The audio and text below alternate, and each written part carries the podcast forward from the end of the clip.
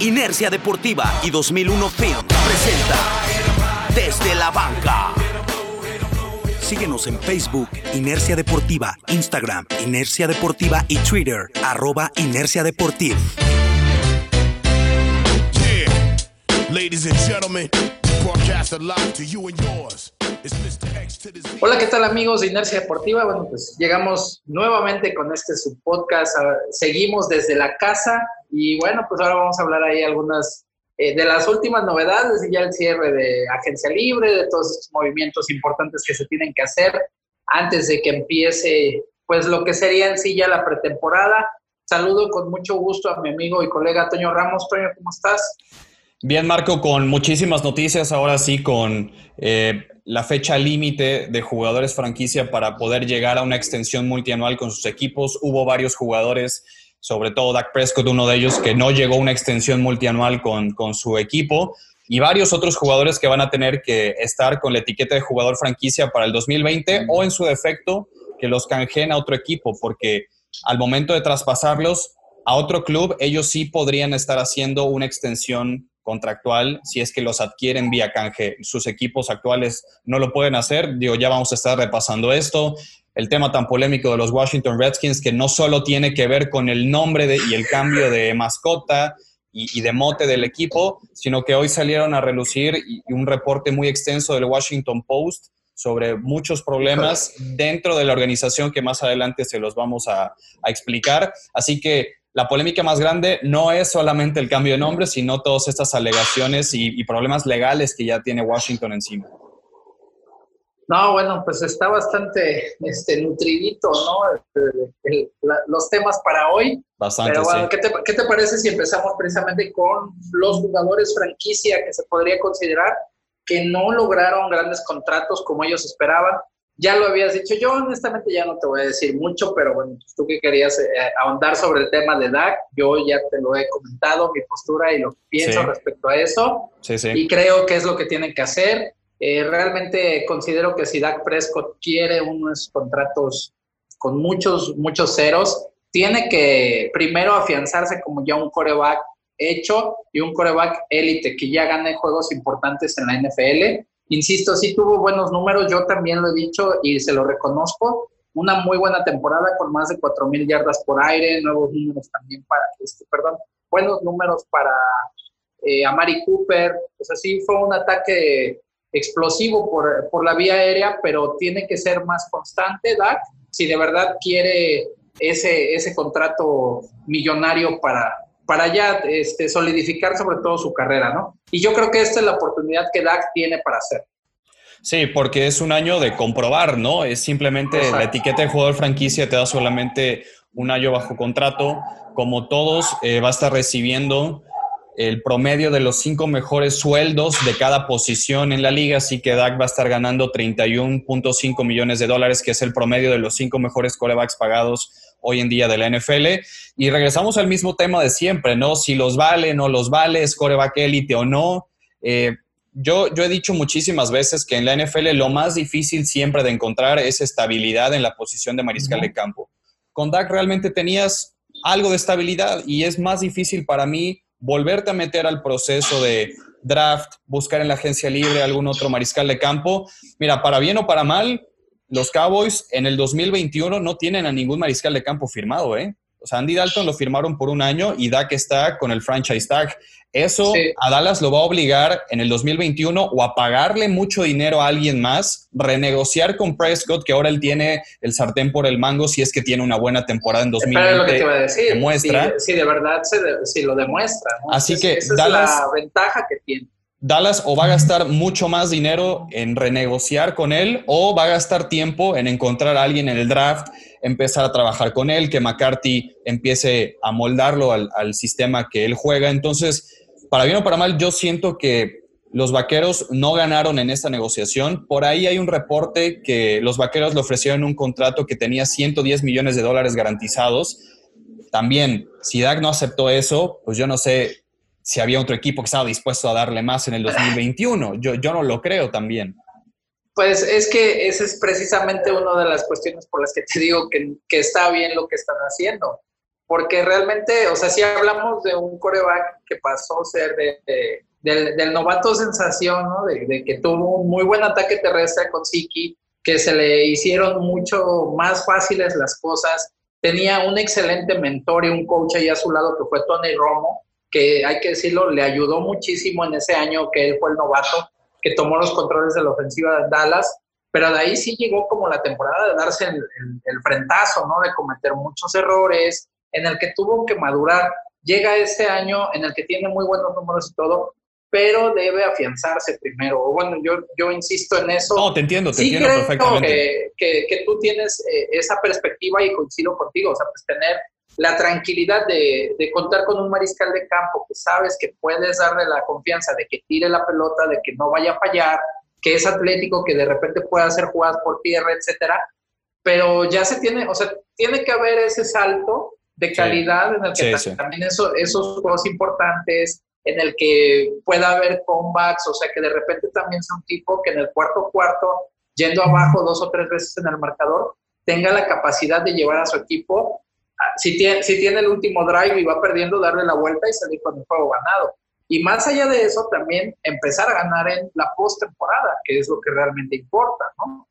Ahora, también eh, tú lo sabes perfectamente, que Dallas no haya avanzado tanto en playoff no solo ha sido culpa de Dak, la defensiva tiene demasiados huecos, muchos problemas, y es creo que esta tendencia y esta narrativa que tanto prensa como aficionados, y sobre todo mucho aquí en México, en Estados Unidos no lo escucho tanto de si es élite o no, si es élite le pago, si no es élite no le pago. Yo creo que esto no es así tan, tan, tan drástico. Como te digo, Dak te da una estabilidad y no es ser mediocre y decir, bueno, me quedo con él y a ver qué pasa. Pero, por ejemplo, vamos a, vamos a ver lo que pasó con Filadelfia. Fue campeón con Nick Foles, ¿no? Entonces, no, yo, yo, lo que te iba a decir. Necesitas más cosas para avanzar en playoff y ser campeón que un gran coreback. ¿Es un coreback élite? Jimmy G. De, a mí no me gusta meterlos en bolsas élite o no élite, pero creo que es un administrador, es un buen administrador del juego, no es extraordinario. Tenía San Francisco, Pero es un equipo muy bien armado. Exactamente. Y entonces eso, eso también lo tienen que tomar como una perspectiva distinta aficionados de los Cowboys y de cualquier otro equipo que dicen, no, si no es élite y no me gana partidos en playoff y, y, no, no avanzamos, lo desechamos y encontramos a alguien más Creo que no es tan así. Porque eso te lleva tres y cuatro años nuevamente y sigues en, claro. esa Ahora, búsqueda. La postura de Dak de pedir más y más dinero, yo sé que él no ha tenido ninguna temporada perdedora, que a veces las yardas no te dicen exactamente qué clase de jugador eres. Obviamente está ahí tu productividad, pero sabemos estas yardas en tiempo basura, cuando el partido está apretado, cuando vas perdiendo por 20, empiezas a lanzar más. Hay muchas circunstancias, ¿no? A lo que yo voy es que si Dallas quiere redondear todavía el plantel, el buen plantel que tiene honestamente en ofensiva, creo que lo mejor es dar continuidad. Hay que esperar si este es un año de destape de Dak Prescott, pero como te digo, si Dak la rompe, mete a los Cowboys en el juego de conferencia, no sé, por decir algo. Ojalá Dios te le va, No, pues, pues ahora le va a costar 200 millones de dólares retenerlo, porque Dak Prescott va a decir, bueno, si no me quisiste pagar cuando yo pedía 115, ahora me vas a tener que dar 150 y no sé si Jerry Jones lo vaya a hacer. Entonces, por donde lo veamos, yo creo que Prescott tiene el sartén por el mango y las negociaciones, creo que para mí Dallas no las llevó de la mejor manera. Yo sinceramente no me meto en este tema de se los pago o no los pago, lo vale o no lo vale, es dame estabilidad en la posición más difícil de encontrar estabilidad. Tienes un gran arsenal ofensivo con una buena línea, con Ezekiel Elliott, con CeeDee Lamb, con Amari Cooper. Creo que Blake Jarwin va a ser un gran ala cerrada este año. Y vamos a seguir armando la defensiva para ganar juegos como complemento, no solamente Necesitamos por backs defensivos, que eso es lo que de lo que se ha sufrido ya de las últimas cuatro o cinco temporadas. Exactamente. Los backs defensivos no se ha encontrado por dónde, Toño. y la línea defensiva, Por, algo trajeron a Gerald McCoy, por algo trajeron a Don uh Poe, ¿no? El dinero también que libró eh, el, tope salarial de, Byron Jones, que se fue a Miami, lo ocuparon para renovar a, a Mari Cooper. Yo realmente pensaba que sí iban a llegar a un acuerdo, pero creo que aquí, más de que Dallas no se haya casado, porque claramente cuando tú estás comprometido con un coreback, vas por las perlas de la Virgen y se las das. Quizás Dallas no estaba 100% convencido, pero creo que también Dak no es que haya pecado de, avaricia, pero sí creo que pedía un contrato que no sé si todavía esté listo para obtenerlo, aunque por ejemplo está también el caso de Derek Carr, que recibió más de 100 millones por parte de los Raiders, lo de Jared Goff, que lo hemos comentado varias veces. Kirk Cousins fue el primer, primer mariscal de campo en recibir casi 80 millones garantizados. Entonces, y ha funcionado, pues no necesariamente con campeonatos reflejas el funcionamiento de un, de un, contrato, ¿no? Entonces, creo que se tienen que tocar muchas, muchas cosas, evaluar contextos. Digo, Dak fue una cuarta ronda y creo que ha dado bastante. Llegó una coyuntura especial porque Romo pensaban que se iba a recuperar y al final en pretemporada le dicen, pues Prescott ahora le vas para adentro y eres el titular. Es, es distinto jugar con una presión de ser coreback de los Cowboys, pero yo al final me quedo con que Jerry Jones no se quiso comprometer. Pues ahora sí que habrá que... Exactamente, a ver cómo se desarrolla la temporada y, e insisto, a ver cómo es el accionar de Dak. Sobre todo con esto que mencionas, que también es importante. A la ofensiva tendrá armas suficientes, ¿no? Claro, no También lo que se espera que dé CD Lamb en el equipo y todo, la bueno, la presión por un lado que va a tener, ¿no? De portar el número 88, que no cualquiera lo tiene más. en los Cowboys. Pero pues, ahora sí que la temporada es larga y tendremos tendremos que darle ese, ese voto, ¿no? Pero te digo, va a, ser, va a ser bien curioso porque si Dak juega bien y Dallas avanza en playoff, la gente ahora va a creer que Dak se quede, pero le va a salir carísimo a, Jerry Jones retener ahora a Dak si es que vuelven a renegociar con él. Entonces va a estar complicado. Ese es el volado que finalmente ya la gerencia de los Cowboys ha hecho. Veremos qué es lo que, lo que sucede. Va a ser, curioso, va a ser curioso. Sí, va a estar interesante por ese lado. Otro que, eh, bueno, aquí esto lo, lo taguean como jugador franquicia a AJ Green de, los, de los Bengals pero bueno, pues dicen muchos que no, les que no le fue bien. Yo pienso que sí le fue bien. La temporada pasada se quedó lastimado. Sí, y pues este año se va a embolsar 18.5, casi 18 millones y medio de dólares por una temporada como jugador franquicia. Y aquí, bueno, AJ Green va a tener precisamente también la posibilidad de poder demostrar que sí está listo para tener un contrato. Entonces, este, esta coyuntura de los jugadores franquicia, finalmente eso es lo que te da el poder eh, tú demostrar que puedes pedir más dinero en, un siguiente, en una siguiente renegociación del contrato. Green para mí pues es, es, un buen jugador, aunque no sé qué tan bueno será el entorno dentro de la ofensiva de los bengalíes. O sea, hay que recordar que bueno, va a estar ya Joe Burrows, que probablemente sea el coreback titular, o es a lo que todo se apunta, ¿no? Entonces, pues también eso puede influir en los números precisamente de AJ Green o en la temporada que él pueda tener con los Sí, realmente el tema de AJ Green va por la lesión que tuvo en haberse roto los ligamentos del tobillo. Eso fue lo que termina limitándolo porque en capacidades normales AJ Green estaba varios años cerca, no a la altura de Julio Jones, pero era un jugador productivo, constante, que realmente si en los últimos años tú preguntabas quién es el mejor jugador de los Bengals, no te decían Andy Dalton, no te decían Giovanni Bernard, te decían AJ Green, ¿no? E, él también tuvo que llenar los zapatos de Chad Johnson cuando se retiró y se fue de los Bengals. Y, lo hizo muy bien. Fue difícil y lo hizo bien, claro. Aparte, hicieron una buena mancuerna con Andy Dalton. Yo aquí no sé si Green hizo mejor a Andy Dalton. No creo que Dalton haya hecho mejor a AJ Green porque el talento de AJ Green por sí solo es, es notable. Y sí me extrañó que. Pero, oye, pero Andy Dalton no es un mal coreback. No, es un excelente yo, suplente. Yo veo que siempre, siempre lo, lo menosprecian mucho, pero llevó a los bengalíes a jugar una final de conferencia, bueno, a jugar playoff, ¿no? ¿Llegaron a una final de conferencia? No, no llegaron a final de conferencia, o no. finales, ah, no, ronda divisional, creo, ¿no? ronda divisional, si no mal recuerdo, solo ganaron un partido de playoff o no ganaron un partido de playoff, pero ahí se topaba y también no era solamente culpa de Andy Dalton, ¿no? El equipo de Marvin Lewis terminaba siendo pues muy disfuncional en muchas cosas, ¿no? Pero yo creo que en esta nueva era de, de los Bengals, con Joe Burrow, trajeron también a, T. Higgins de Clemson, curiosamente el receptor abierto, el mejor receptor abierto de Clemson, al que le ganó la final Joe Burrow, ahora va a jugar con él en, los Bengals.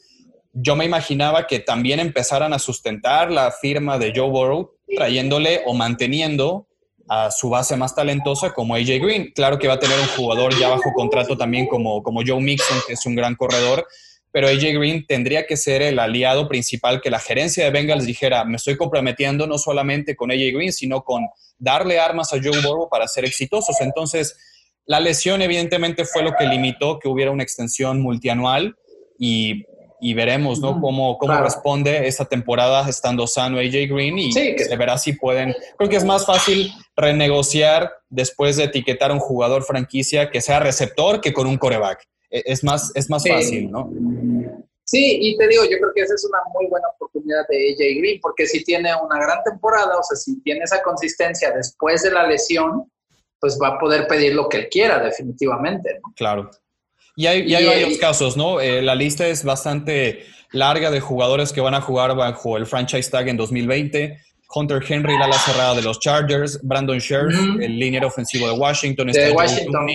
también liniero de los Patriots, Matt Judon de Baltimore, que era el, el mejor casa mariscales de campo para los Ravens en la pasada temporada. Yannick Ngakwe de Jacksonville, que él sí no va a jugar con Jacksonville. Yannick Ngakwe simplemente no se quiso. No se arreglaron, ¿no? No se arreglaron porque ya no iba a estar en la franquicia. Entonces ahora, eh, eh, perdón, Jacksonville lo que tiene es la posibilidad de canjearlo a otro equipo, que eso es lo que siguen buscándole un, destino a Ngakwe. Leonard Williams también de los Giants está bajo la etiqueta de jugador franquicia. Bob Dupree de, Exacto, los Steelers. de los Steelers, ¿no? El mismo Shaq Barrett. Sí, bueno, ah, tanto. A Dupree le va a ir bien. Tanto Shaq Barrett como, como Dupree, que son linebackers exteriores, creo que van a estar cobrando 16 millones también esta ¿Ah, temporada. sí? Casi 16. Así que son, son algunos de los jugadores que no tuvieron un arreglo multianual con sus equipos y van a tener que jugar un año con la etiqueta de jugador franquicia o en su defecto los van a tener que canjear a otro equipo que de ellos solamente me parece que Yannick Ngakwe es el que va a ser canjeado al, al, resto de los demás en esta lista, ¿no? Y sí, de último minuto. Ya ya. Sí, se van a quedar. De último minuto ayer, que fue la fecha límite para firmar esas extensiones multianuales, Tennessee llegó a un acuerdo con Derrick Henry. sí.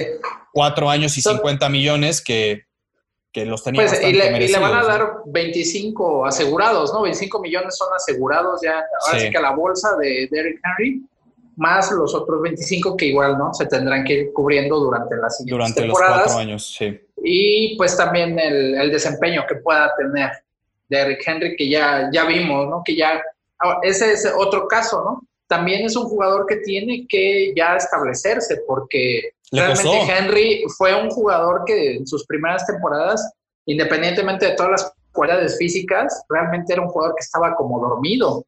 Le costó Hasta esta temporada, sí, claro. Y bueno, también sin dejar de lado la el, excelente trabajo que hizo la línea ofensiva, que Tennessee va a tener, va a repetir prácticamente su línea ofensiva y seguramente eso va a ayudarle mucho, ¿no? También ya la confianza que tú generas, tanto, ahí sí te podríamos hablar, ¿no? Lo que se genera cuando tú como liniero ofensivo sabes quién es el que va a correr la pelota, a quién le vas a bloquear, y también el corredor que sabe, ¿no? Que, que los jugadores que están adelante de él ayudándole a abrirle los espacios, son capaces de hacerlo y que le van a, que le van a generar los huecos para que los pueda explotar. O sea, eso, es, eso siempre es fundamental. Y si ya trabajas con esos dos elementos que pues, son básicos, ¿no? en, la, en, cualquier ofensiva, me hables de que sean este, ofensivas verticales, horizontales, lo que tú quieras, algo que sigue siendo eh, muy, este, pues sigue siendo una prioridad en cualquier sistema, a cualquier nivel de fútbol americano, es el ataque terrestre. Entonces, y, y se vio, ¿no? a, base de ataque terrestre, de un juego físico y de un corredor, bueno, pues que es un tractor, pues los, los Titanes de Tennessee se fueron a meter a la final de la conferencia americana, ¿no? Digo, con buena defensiva, buen ataque terrestre y sabiendo utilizar a tus jugadores. Pero ahí sí yo creo que Henry es un contrato que igual también ya era algo que se veía que iba a suceder y como tú bien lo mencionas, se lo merece, o sea, ganó, se, todas esas yardas que se ganó, aquí está ya reflejado en el contrato que, que asegura, ¿no? Y de lo otro, una, una cuestión que tú mencionas siempre que es muy importante, que tiene que ser ahorita que sigue estando joven y que está sano, sí. por la cuestión de la longevidad de los corredores en la liga. Exacto. Y a mí lo que me gustó es que Mike Bravel entendió que si la fórmula le funcionó para hacer la sorpresa y llegar al campeonato de la americana, mantenga la base un año más y juega un año completo, porque hay que recordar que a mitad de campaña sentaron a Mariota y metieron a Tannehill. Y es, ese cambio no fue solamente gracias a cómo jugó Derrick Henry o cómo se desempeñó la línea ofensiva, fue porque Mike Bravel tomó la decisión de Mariota, ¿sabes qué? No estás rindiendo, vamos a darle la oportunidad a Tannehill. A Tannehill también lo extendieron empezando la, la temporada baja y parecía que ese dinero que invirtieron en Tannehill no lo iba a ver Derrick Henry porque tenía el franchise tag. Al final, eh, para eso sirve la etiqueta de jugador franquicia, para extender un poquito más el plazo de negociaciones, bloquear a tu jugador que puede ser agente libre y lo tienes protegido. Y les funcionó al final de cuentas con este contrato, la verdad, muy asequible comparándolo con la productividad que tiene Derrick Henry eh, de la línea ofensiva solo perdieron a Jack Conklin, el tackle derecho, que se fue a los Browns, pero de ahí en fuera eh, se mantiene el mismo núcleo de, linieros que hicieron que ese equipo fuera exitoso y sorprendiera a muchos. Dos jugadores que también llegaron a extensiones multianuales que tenían etiqueta de jugador de franquicia, el tackle defensivo de Kansas City, Chris Jones, cuatro años y 80 millones de dólares, ¿no? Y aquí la narrativa que decían de que con el contrato y, de 60 garantizados, ¿no? imagínate, digo, decían que con el contrato de Mahomes, Kansas City estaba amarrando su futuro, que no iba a poder extender a nadie. Bueno, aquí está la flexibilidad justamente que tiene el contrato de Mahomes con todos sus 500 millones que le dio a Kansas City para poder todavía extender a un pilar de su línea defensiva y pagarle 80 millones de dólares.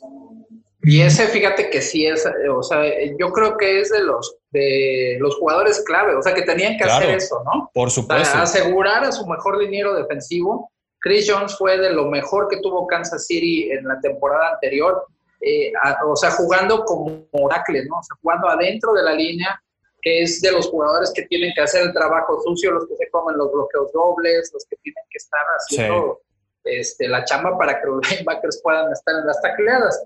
Entonces, y bueno, pues fue uno de los jugadores también más regulares, como bueno, también ya se ha visto, pues varios elementos que llegaron para reforzar la línea defensiva. Entonces se espera que siga siendo un equipo pues más competitivo en, en, el sentido del ataque terrestre, que fue algo que les costó mucho, pero sin duda Chris Jones va a ser o va a seguir siendo ese líder y el que tenga que hacer las jugadas importantes, ¿no? Y aparte que también, bueno, logran llegar a un acuerdo con él porque él ya había dicho, ¿no? Que si no le daban un buen contrato a los sí, jefes, ni siquiera iba a entrenar con ellos. Sí, y se ahorran esos problemas de, de, holdout, ¿no? Que está el caso, por ejemplo, que, que, no es agente libre ni tiene la etiqueta de jugador franquicia, eh, el, el, corredor de los vikingos de Minnesota, que también ya anunció que no va a seguir si es que no recibe un contrato multianual en los próximos días, ¿no? Son situaciones distintas, pero el caso concreto de Chris, Chris Jones y de Kansas City pues sigue siendo el equipo candidato realmente a, repetir, al menos llegar al supertazón, porque no le movieron nada en la ofensiva, solamente también un liniero ya no va a estar en el equipo, que es un guardia, pero tienes con qué solventar esa posición y, Kansas City, teniendo esta continuidad, trae a Clyde edwards como corredor en el draft, le da todavía una dimensión distinta al ataque. Kansas está listo para repetir para, para mí, ¿no? Y, y otro jugador que también vio una extensión contractual histórica ayer es Miles Garrett, del ala defensiva de Cleveland, que se convierte en el defensivo mejor pagado en la historia. Que estas, estas cifras, ¿no? Cada día parece que las volvemos a decir de un jugador nuevo, porque cada día se siguen rompiendo récords de, contrataciones. Son cinco años y 125, millones de dólares lo que le van a pagar a, Miles Garrett mientras no esté dando cascazos. Ah, eso, es lo que te iba a decir, que a, pesar de, aquel incidente en contra de Mason Rudolph, ¿no? El coreback de, de los Steelers que le da ahí su, su no me olvides. Y pues ya de entrada, pues son 50 millones de dólares garantizados para él y 125 en, totalidad, si es que llega a seguir teniendo o manteniendo el nivel ¿no? que, que esperan en Cleveland. Realmente sí es, eh, le salió bastante bueno ese negocio, ¿no? A este, a este jugador Garrett, a pesar de esas cuestiones, que eso es lo que tendrá que trabajar él, la, la cuestión de la disciplina que ha sido una constante, ¿no? Que a veces es muy, muy indisciplinado o tiene estas acciones de rudeza al, pasador, etcétera, etcétera, que tendrá que, que trabajarse también esa parte con él. Sí, no hay que olvidar que fue una primera selección global Miles Garrett y también tardó un poquito en despuntar porque se esperaba que fuera temporadas muy productivas al inicio de su carrera, cosa que, por ejemplo, eh, Bradley Chubb en Denver, que no fue primera selección global, pero sí estuvo en el top 10, fue muy productivo rápido en Denver a la par de Von Miller, cosa que Miles Garrett le tardó un poquito de tiempo en, en ser tan dominante como lo había sido en Texas AM, pero, pero Garrett en condiciones físico-atléticas de poder, de combinación de movimientos, de ser una amenaza constante para afectar al coreback, es, es de lo mejor que hay en la liga, sigue siendo muy joven y bueno, como dices, esa cuestión de, conducta la tendrá que seguir corrigiendo, porque se perdió el resto de la temporada del año pasado después del golpe y del incidente que, hubo en ese jueves por la noche. Y, luego imagínate si volviera a repetir una actitud de esa manera y que tengas a tu mejor jugador, o sea, el jugador que más le estás pagando, y que ya no lo tengas adentro del terreno y aparte lo que tiene, o sea, lo que él puede dar, la dimensión que le da una defensiva cuando tienes jugadores de este nivel adentro del claro. juego que tienes que ocupar a dos linieros o a lo mejor a veces hasta tres bloqueadores para poder contener a uno solo. Y, lo, y eso pues se ve reflejado en los demás compañeros que quedan en, duelos uno contra uno y es más fácil que alguien pueda ganar. ¿no? O sea, es todo lo que, lo que conlleva, no nada más es que, por ejemplo, Garrett sea el, tipo que todas las jugadas esté llegando. a capturar al sino, Exactamente. O hacer la jugada, la tacleada en, en una carrera, sino es, es como que todos los factores que intervienen en esto. Ese, ese, es el impacto que tiene un defensivo con estas características dentro del, del terreno del juego.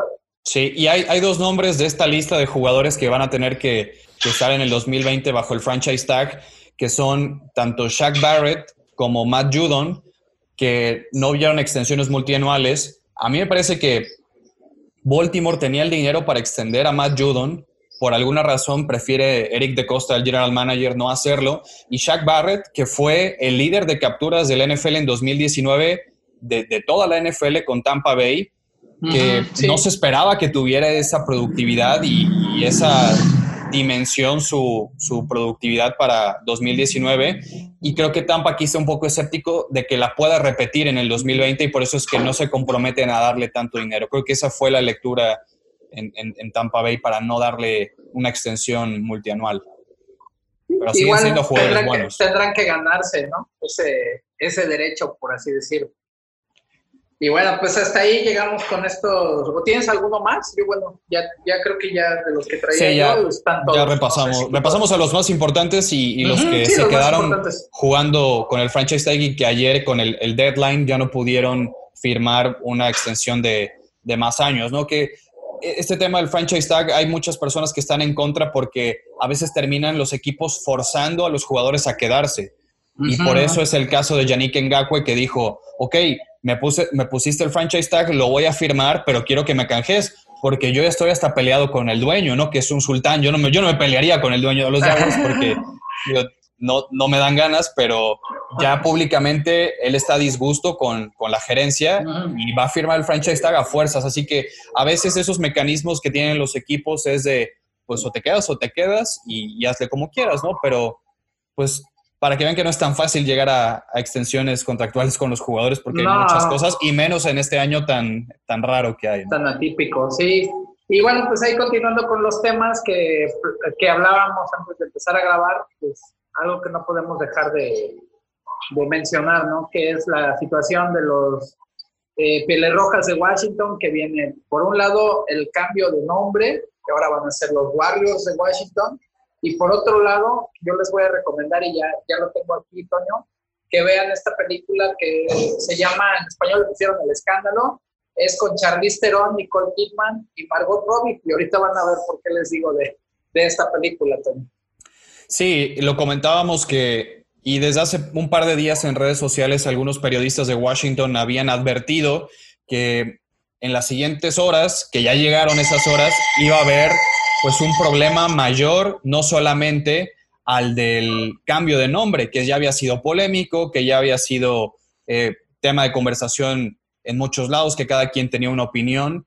Y pues hoy el Washington Post acaba de publicar el problema más grande que se le avecina al equipo de Washington porque hay 15 mujeres que ya presentaron una denuncia formal y alegaciones de acoso sexual por parte de scouts, por parte de gerentes, por parte de ejecutivos de los Washington Redskins, gente cercana a Dan Snyder, que lamentablemente esto no abona a la mala reputación que tiene Dan Snyder como dueño del equipo, junto con, con Allen también, que fue el presidente de esa organización por muchos años que ya dejó de, estar Bruce Allen como presidente de Washington, han generado una cultura de trabajo pues, pues muy mala, ¿no? Y, esto es lamentable que, siga sucediendo en, oficinas de la NFL porque pues ya ha sido un tema constante los últimos años con, con los Redskins y ahora con esas acusaciones ya directas a un par de scouts que hace unos días los, los corrieron del equipo sin dar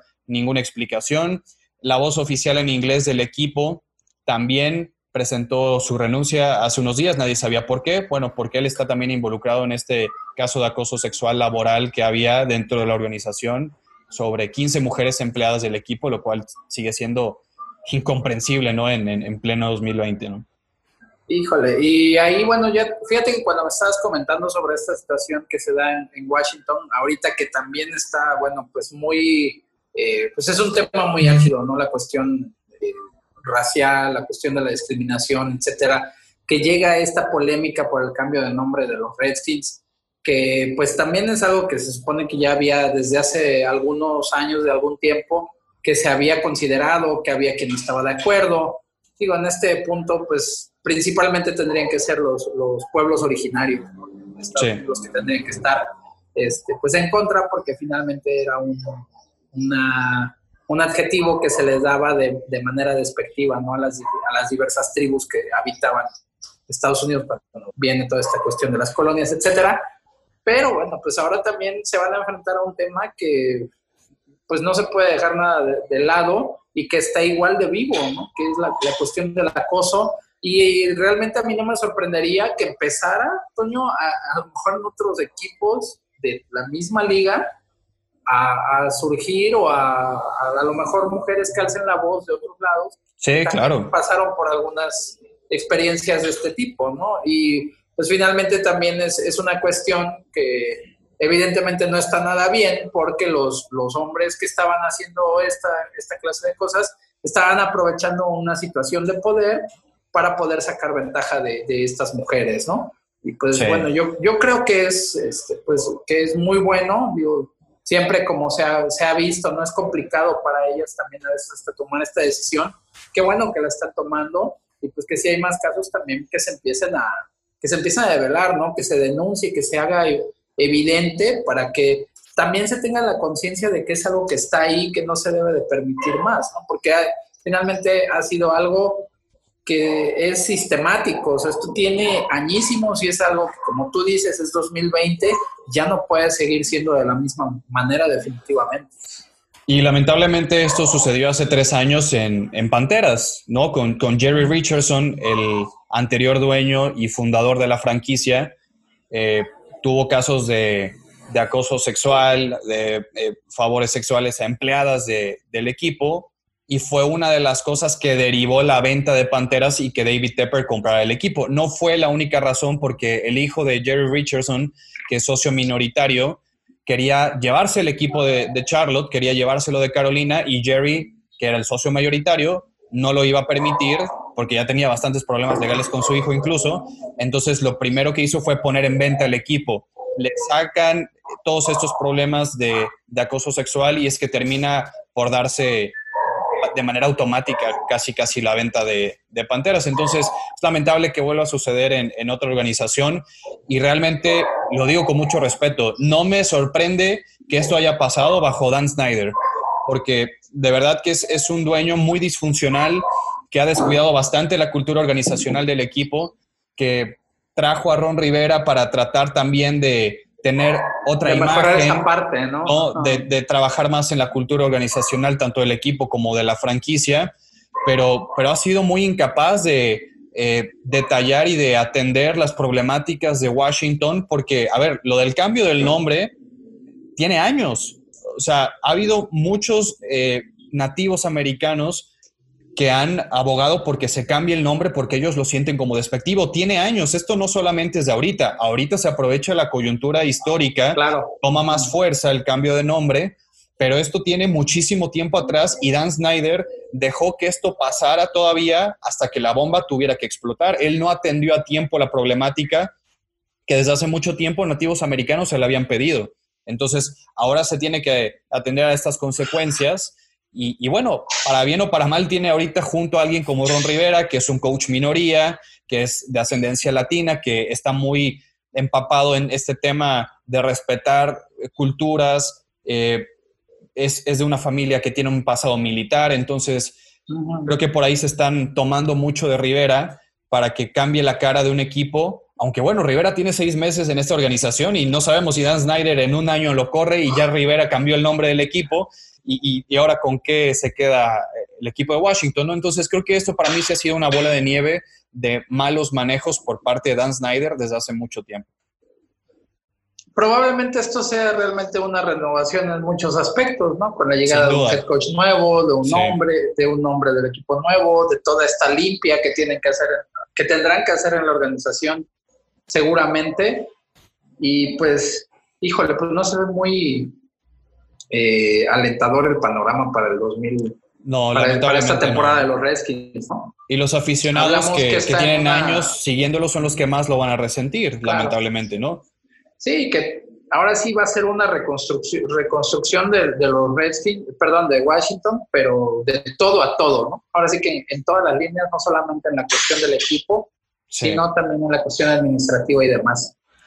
Ahí, híjole, pues no sé, no sé qué más decir acerca de, esta situación de los de, Washington, de los Warriors, que nos tendremos que acostumbrar a decirles de esta manera. Sí, hay todavía varios nombres que tienen eh, por ahí en, no sé si a votación o el que va ganando o el que parece que, se van a decantar son, son Washington Warriors. Eh, mm. Hubo varias empresas que se le adelantaron a Dan Snyder y compraron los derechos de otro tipo de nombres como Red Arrows o, eh, otro tipo de mote para la franquicia y ahora quizás le tengan que salir más caro. Todavía no se sabe exactamente cuál va a ser la identidad del nuevo nombre que Tío Warriors va va a la cabeza Parece para ser poder que es ganar. que los que van ganando. Pero te digo, es, esto a Dan Snyder lo va a terminar para mí por embarrar en muchos aspectos y, no, no sé si vaya a presentar algún tipo de, no creo que renuncie, pero que ponga en venta al equipo. Me, me parece difícil de entenderlo de, de, una persona a veces eh, tan extraña como, como es Dan Snyder. Por ahí vi una entrevista de Kyle Shanahan, el hoy entrenador en jefe de San Francisco que fue coordinador ofensivo de Washington cuando su papá estaba como entrenador en jefe de, los Redskins, bueno, de Washington, y en la entrevista le preguntan, oye, ¿cuál fue este, tu mejor anécdota o tu mejor vivencia en, como entrenador en Washington? Y dijo, pues entrenar con mi papá. Y, y, lo demás, ¿no? Lo demás fue pésimo. Lo demás no, no, quiero saber de, de, ello ni lo quiero hablar. Entonces, ese es solamente un ejemplo de cómo se manejan las cosas internamente en ese Y, sabes qué, sabías, yo eso tiene poco que me enteré, igual estaba leyendo acerca de esta situación, de esta anécdota. ¿Sabes quién iba a llegar, o bueno, a dónde iba a llegar Peyton Manning cuando salió de los Colts? ¿A Washington? A Washington. Ah, mira. Él quería ir a Washington, quería ir precisamente por los Shanahan él le llamaba muchísimo la atención y tenía muchas ganas de jugar bajo el sistema de Shanahan, tanto de Mike, como de la coordinación ofensiva de Kyle Shanahan. Y por malos manejos, por una situación ahí media truculenta precisamente, no con, no con el coach o con los coaches, con los Shanahan, sino con la organización de Washington, termina yéndose, porque lo, lo empezaron a filtrar o algo así pasó, y fue la coyuntura que el güey aprovechó en Denver y, lo acabó jalando y pues le salió, ¿no? Ganaron otro Super Bowl. Que probablemente eh, por la manera en que te digo que, que, Manning tenía esa atracción por la manera de llamar jugadas y por el sistema que tenía eh, Shanahan, hubiera sido también algo bastante interesante de ver en Washington, ¿no? A lo mejor también hubieran podido ganar un campeonato, qué sé yo. Sí, y te digo, historias de, Dan Snyder y de, de, la franquicia de Washington recientemente hay varias. Cuando estaba Jay Gruden, eh, él le impuso a Kirk Cousins porque Jay Gruden no quería a Kirk Cousins. Después le impuso a Dwayne Haskins que no lo quería reclutar y lo termina reclutando y por eso es que también eh, Jay Gruden se va de, head coach. Entonces, sí han sido demasiadas decisiones desafortunadas que han dejado a una franquicia a la deriva, te digo, disfuncional, al borde de un cambio ejecutivo fuerte por alegatos ahora de acoso sexual y, un cambio de nombre que te digo, no, no atacaron en, tiempo y forma. Ha habido muchas personas que se han quejado de esto, de que se está exagerando. A mí me parece que no, porque digo, ya hay que adaptarnos a, la vida que estamos viviendo y, y te digo, esto tiene tiempo que hay personas que se han quejado, que se sienten ofendidas por el nombre y muchos dicen, oye, ¿por qué los Cleveland Indians del béisbol no han cambiado el nombre? Bueno, los Indians ya también sacaron un comunicado en su momento de que van a evaluar algún cambio, sobre todo en el logo, porque el indio que está en la imagen es de color rojo, tiene la piel roja, entonces eso también podría afectar al nombre y, e imagen de, de esta franquicia que por sí el nombre de Indians no tiene algo tan despectivo como los Redskins, pero tampoco es la forma adecuada de llamarle a los nativos americanos. Hay, hay otro caso en el hockey de la NHL que dicen, oye, ¿y por qué los Chicago Blackhawks no tienen problema? Y no le están diciendo a los Blackhawks que cambien el nombre, que también tienen a un nativo americano como su imagen. El tema es que los Blackhawks le pusieron así el equipo porque es una tribu nativa. Exacto. Y están guardándole el respeto a un pasado histórico, ¿no? De, el, mismo tema con los seminoles, ¿no? Exactamente. que es una otra tribu, o lo que estaba pasando en Atlanta con los Bravos. Claro. También hace referencia, ¿no? Exactamente. Es simplemente, pues, semánticamente es muy importante saber cómo decir las cosas porque realmente pues el apodo Redskin era despectivo, como, como bien lo explicas, y creo que no es muy difícil de entenderlo, ¿no? Pero bueno, hay personas que, que no les parece. Eh, bueno, pues ya, eso es lo que te da la diversidad y el, y el poder tener estas eh, plataformas en las que todo el mundo da la opinión.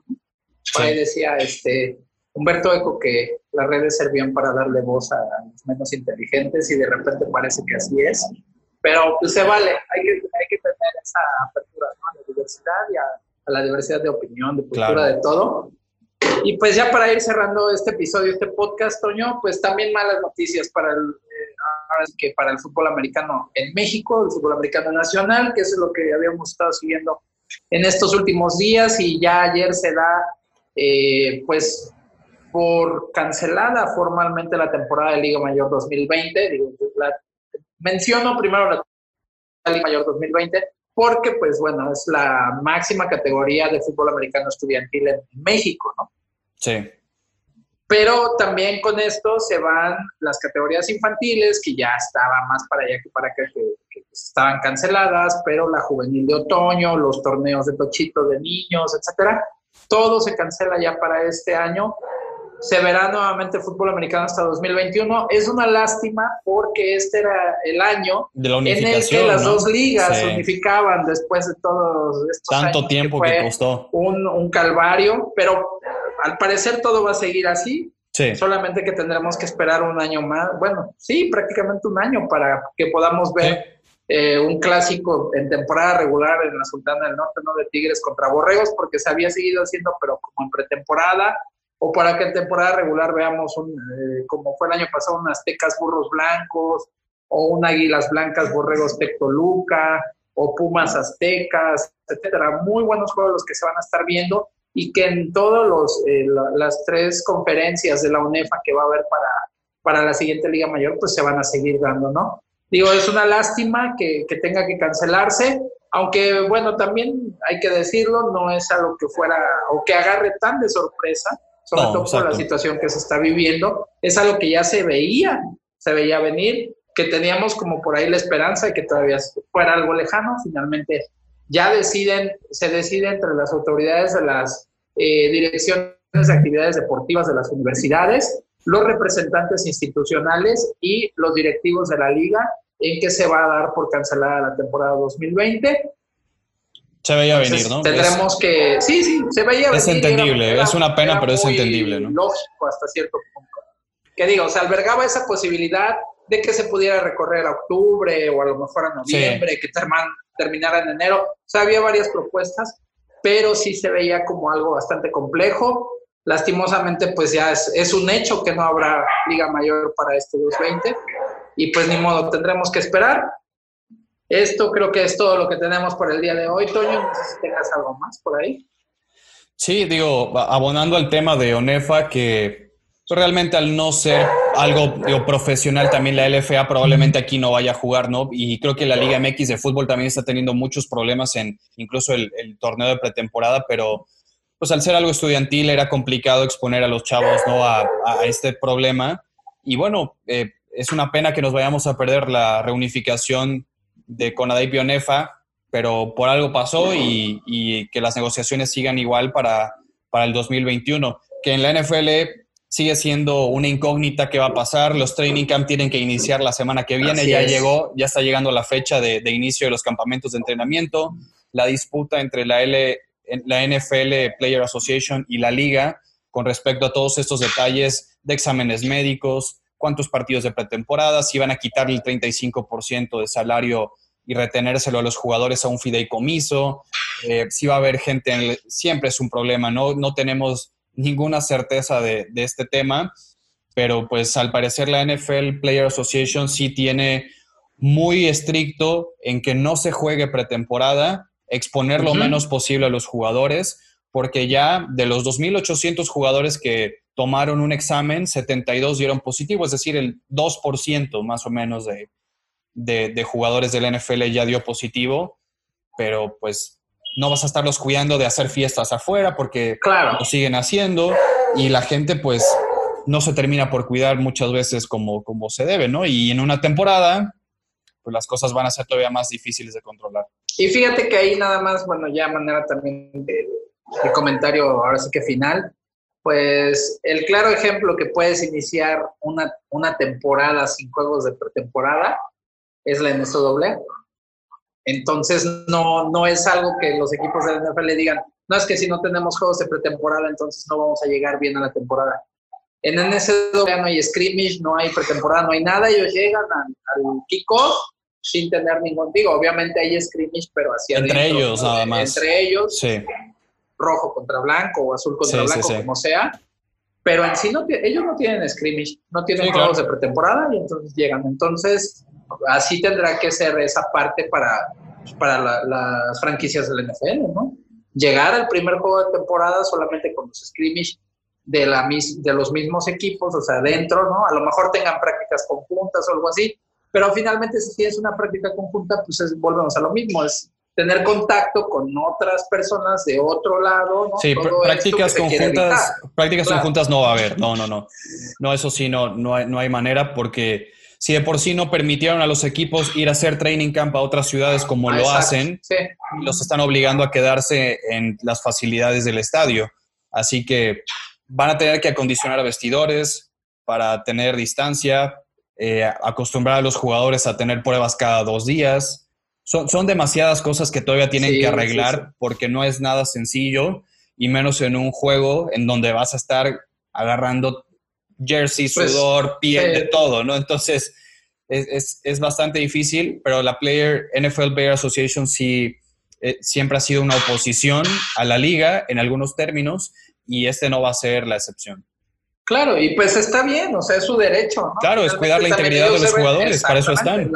Integridad y salud está completamente, este, o sea, están en lo correcto, ¿no? La asociación de jugadores. Y bueno, pues así vamos llegando ya al final de este podcast. Redes sociales, Toño. Arroba Ramos019 en Twitter, allá los esperamos y también en la cuenta oficial en español de las Panteras de Carolina como Los Panthers, ahí estamos en Twitter, Instagram y Facebook.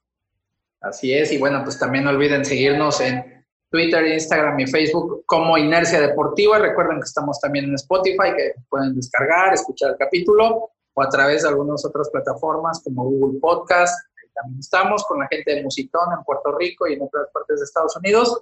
Esto fue todo por el eh, podcast de hoy. Nos vemos y nos escuchamos para la Síguenos en Facebook, Inercia Deportiva, Instagram, Inercia Deportiva y Twitter, arroba Inercia Deportiva. Ladies and gentlemen, broadcast live to you and yours. It's Mr. X to the Z Inercia Deportiva y 2001 Films presentó Desde la Banca.